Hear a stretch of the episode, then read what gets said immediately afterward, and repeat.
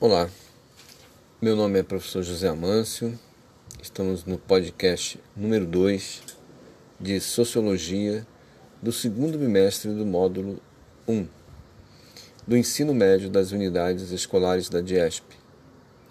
Nesta aula, vamos falar sobre identidade do povo brasileiro. O povo brasileiro foi formado desde a colonização por uma miscigenação de povos.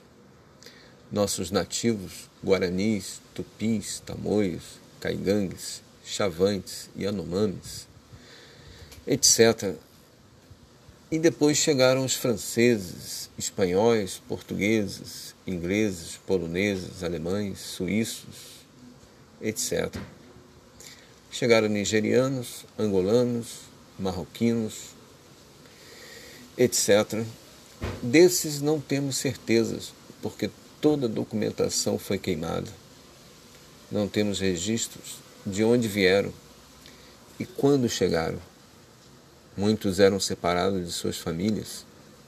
A esposa era vendida para uma fazenda em Campos e o marido para uma fazenda em Valença. Uma crueldade. Tratar o ser humano como mercadoria. Chegaram os sírios, libaneses, israelenses, palestinos, etc. E por último, japoneses, chineses, coreanos.